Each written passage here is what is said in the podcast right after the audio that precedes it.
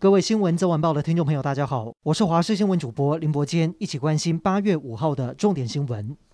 台湾女将文姿云今天在东京奥运空手道女子五十五公斤量级分组循环赛亮相，首战不敌保加利亚对手格拉诺娃，第二战以五比一击败伊朗对手巴曼尼亚，目前战绩一胜一败。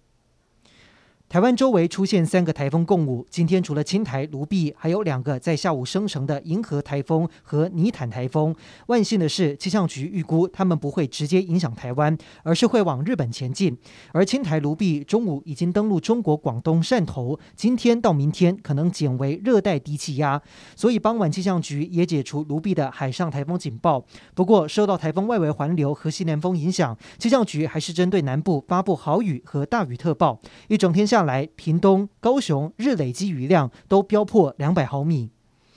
受到卢碧台风外围环流影响，高雄六龟地区二十四小时累积雨量冲破两百毫米，因此发布土石流红色警戒。而前往山区也发现不少地方都出现土石崩落，还有路面遭到大雨冲刷，景象触目惊心。六龟区公所从中午开始强制撤离将近四百位居民，为了安全起见，市政府紧急宣布下午五个行政区停止上班上课。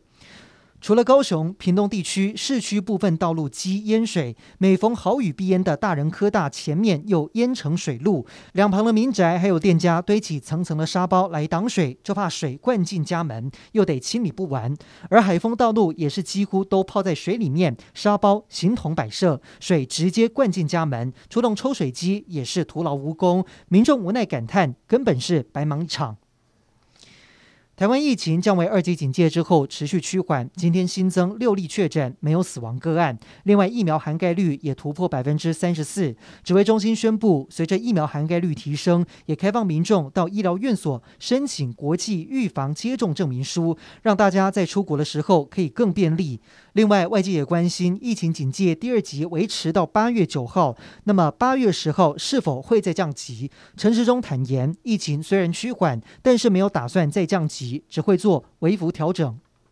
国民党智库副董连胜文在脸书上面发布最新声明，宣布不参与这一次的党主席选战。连胜文在文中表示，看到父亲连战五月因为罹癌身体不适住院躺在病床上，他才意识到父亲的年纪真的大了，尤其是手上打着点滴，发着近四十度的高烧，连战依然关心基层拜访情况，也让连胜文百感交集。所以连胜文说自己有无法持续党主席竞选活动的苦衷。